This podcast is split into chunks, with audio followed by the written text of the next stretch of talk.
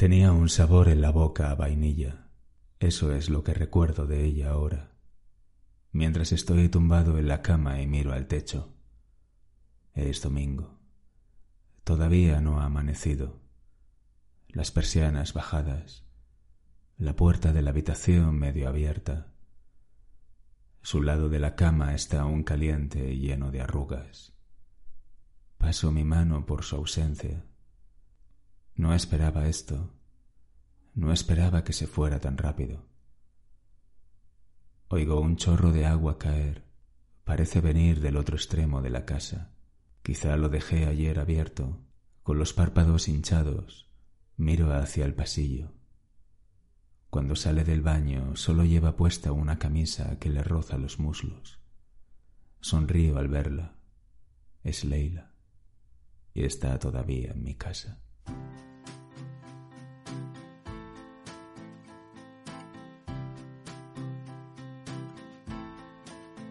Hola, soy Sergio Llorens y esto es Palabras Sonoras, un programa para desconectar, relajarse y centrarse en el presente, porque es lo único que tenemos.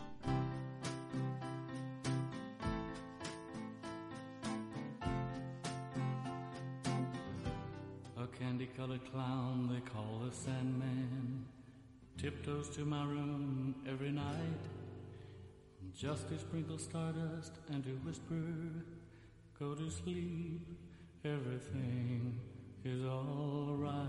La observo desde la ventana de la cocina. Estoy sentado en el mármol esperando que la cafetera hierva. El pelo le baña los hombros y sus puntas rebeldes parecen besar el borde de su boca. Estamos en otoño.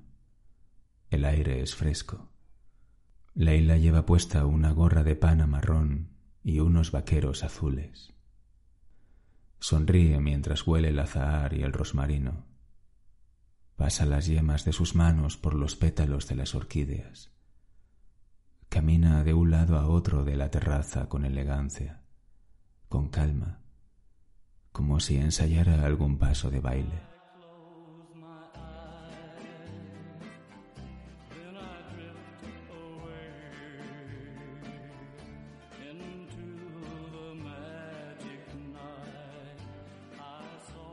No soy muy aficionado a las flores, pero no me queda más remedio que serlo. En la editorial me encargaron artículos para una revista de gente sana. Es para la sección de sensualidad y erotismo. Y esta semana tengo que escribir sobre las flores del amor. La crónica la hago yo, pero la firma un gurú de la autoayuda argentino. Un psiquiatra millonario que vende libros y revistas. Probablemente está muy ocupado sanando y necesita a alguien que escriba por él. Y en la editorial, aunque sigo en mi empeño de ser novelista, me encargan estas cosas.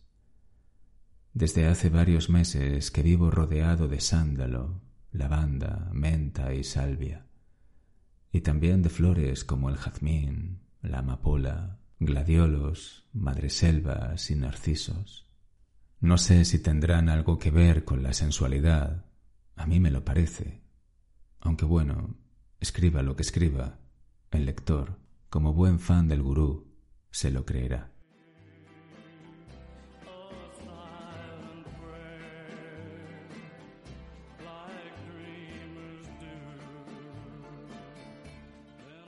El café está listo. Pongo las dos tazas en platos.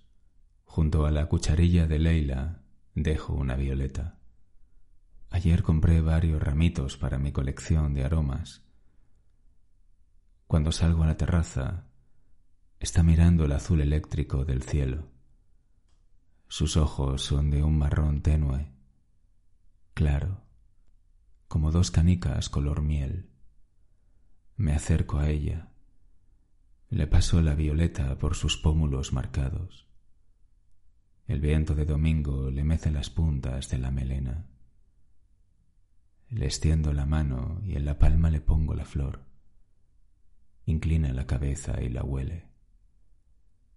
Huele a noche, a nuestra noche, me dice.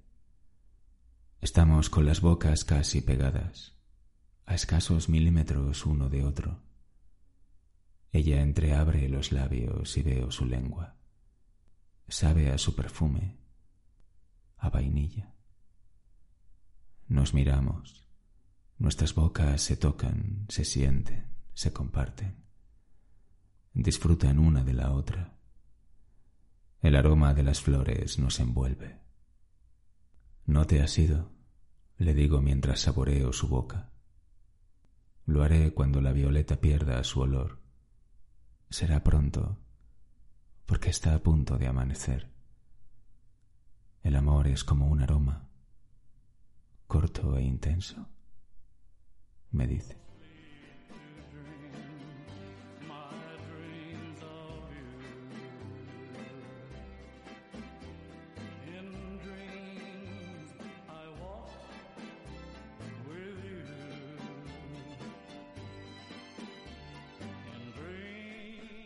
Una luz anaranjada se desliza sobre nuestros cuerpos, calienta nuestra piel, a pesar del escalofrío que he sentido al escuchar a Leila.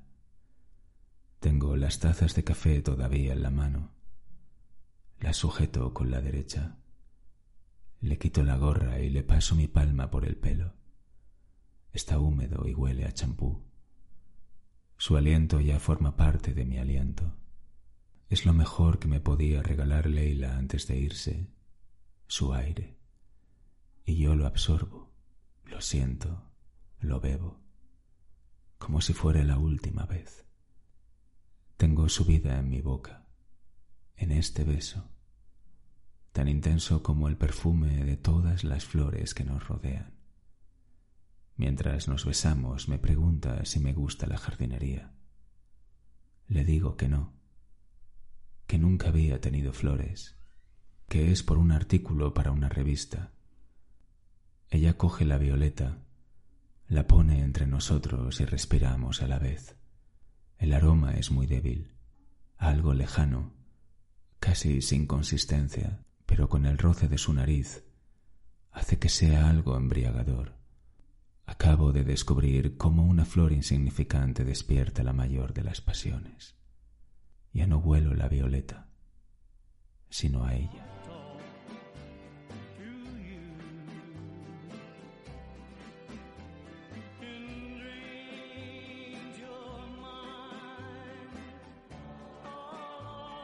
Estoy en la puerta de casa. La violeta está en la palma de mi mano. Leila camina por la calle Ruzafa hacia Gran Vía. Tengo ganas de llamarla de decirle que vuelva y que se quede una noche más. Pero las cosas no se fuerzan. Ella se ha ido y yo no puedo impedírselo. Existen muchas formas de vivir el amor, de entenderlo, y el nuestro fue un amor de violetas. Me hubiera gustado que fuera tan largo como la vida de un magnolio, pero ya se sabe, estas cosas no se eligen, se viven y se aceptan. En la cocina siguen los ramitos de violetas. Acerco mi cara a ellos. No siento nada. Salgo a la terraza. Tampoco huele a nada. No es posible. No es posible que nuestras sensaciones estén tan condicionadas a nuestro estado de ánimo. Hace una hora aquí el olor era intensísimo y ahora parece que todo a mi alrededor esté marchito. Hundo otra vez mi nariz en las flores moradas, pero esta vez imagino a Leila y absorbo su aire, su vida.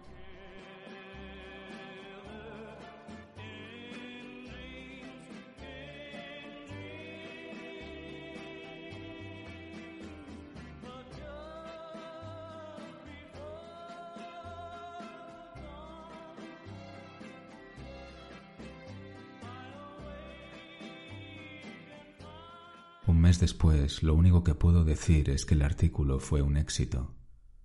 Hasta me ha llamado el gurú para felicitarme. Cientos de lectores le han enviado cartas de agradecimiento por la historia que les ha contado. Muchos se sienten identificados, otros la pondrán en práctica. Y yo me siento halagado.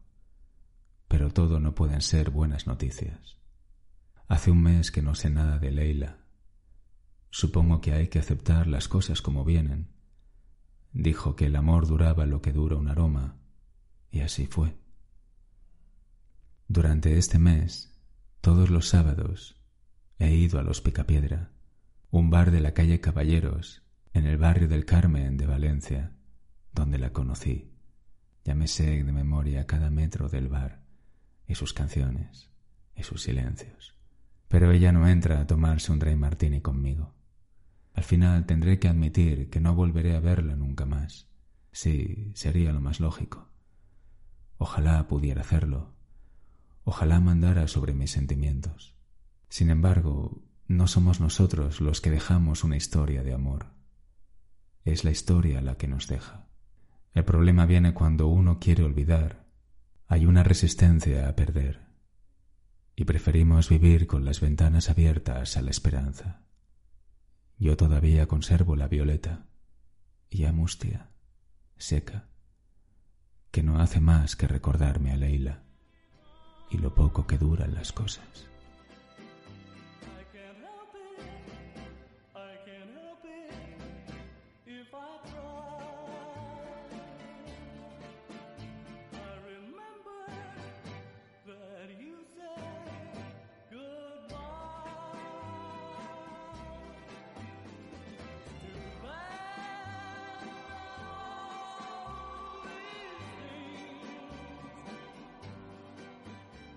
Hice bien en escribir lo que viví con Leila aquella noche.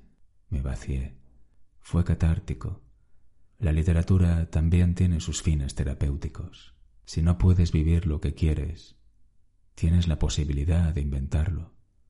La mayoría de las veces nos quedamos solo con el final de las historias de amor. Nos enquistamos en la tristeza del desencanto y nos obcecamos en la búsqueda del porqué. En cambio, lo sucedido antes de la despedida también tiene su valor. El encuentro, los besos, las caricias, la intimidad creada. Eso es lo que conté en esta historia, o al menos intenté contarlo.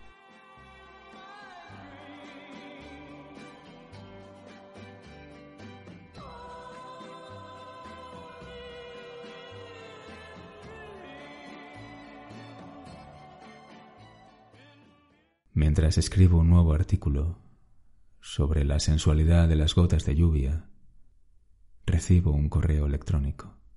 No conozco el remitente y en el título pone ¿A qué huelen? Lo abro y en la ventana aparecen unas violetas. Debajo de ellas dice Acércate a la pantalla. ¿No te parece que su olor es intenso? Tal vez me equivoqué y el amor sea algo más que el aroma de una noche. Leila.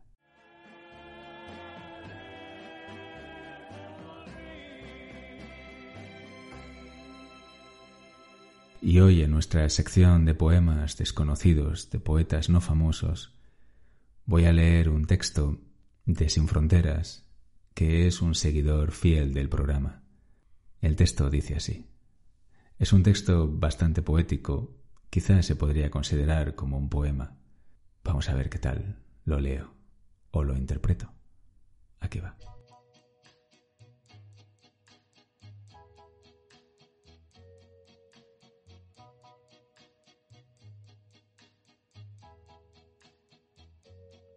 You're always on my mind, instilled in my heart. You're always Recuerdo aquel aroma de nubes. Fue en un sueño aplazado solo por un instante. Llegó desde aquel cielo de formas grises. Lo aspiré y la ceguera acompañó mi viaje onírico. El olor a nubes dibujó jardines en mis pies.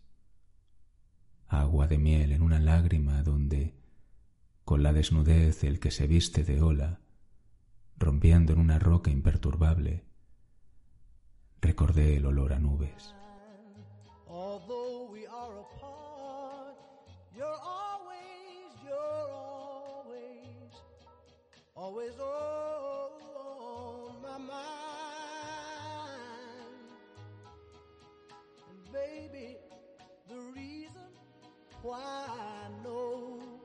En aquella noche sin estrellas, donde el amor hizo gala de ausencia, donde el dolor huyó sin despedirse, donde mis ojos cerrados se abrieron a la oscuridad y sólo abracé esa fragancia de nubes que me abandonó al despertar el recuerdo y dejar que entrase el olvido.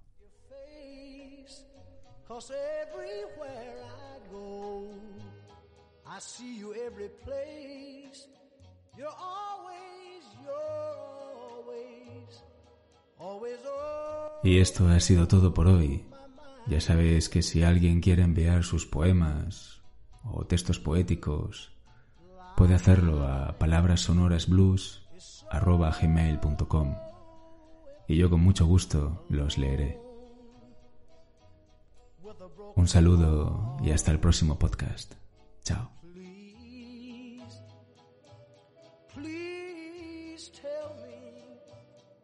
Why Why did we have to part? Oh, you know it's you I love. To my heart, you hold the key. I pray to stars above. Oh, that you hurry back to me. You're always, you're always, you're always.